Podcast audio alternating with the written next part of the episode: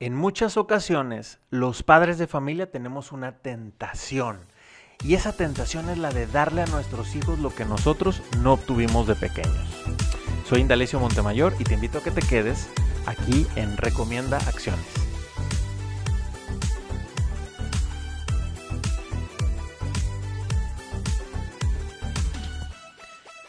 ¿Cuántas veces no hemos escuchado esa frase?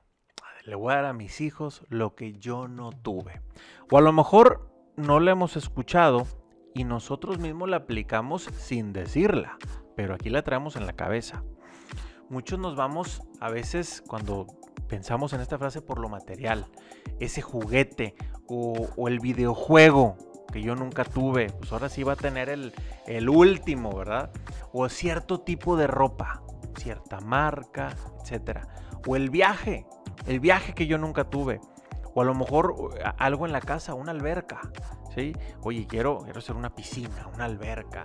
No sé, digo, puede haber N mil opciones de lo material.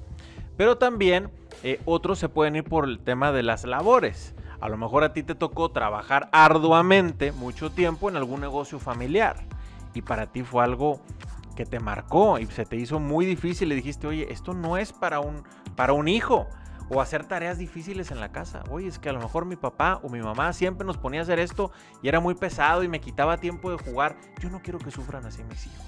O ayudar con algún familiar, etc. Nos pudo haber tocado de una u otra manera. ¿Qué costo estás dispuesto a pagar por quitarle eso a tu hijo? Y no me refiero solo al económico, sino al costo de dejar que tu hijo luche por ciertas cosas que él valore.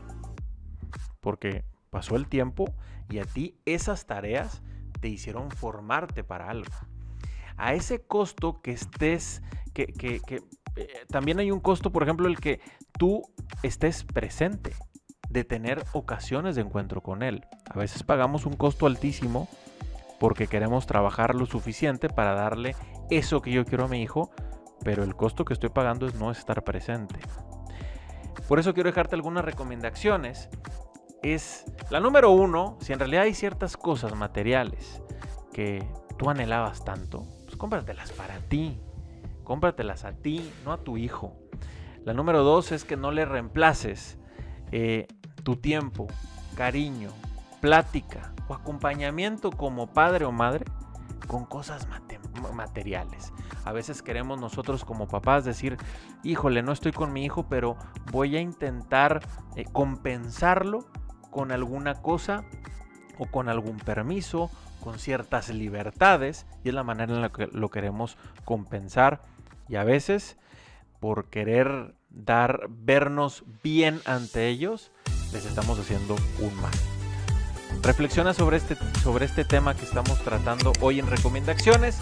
Soy Indalecio Montemayor para Family Link y me dio mucho gusto saludarlos. Nos escuchamos la próxima semana.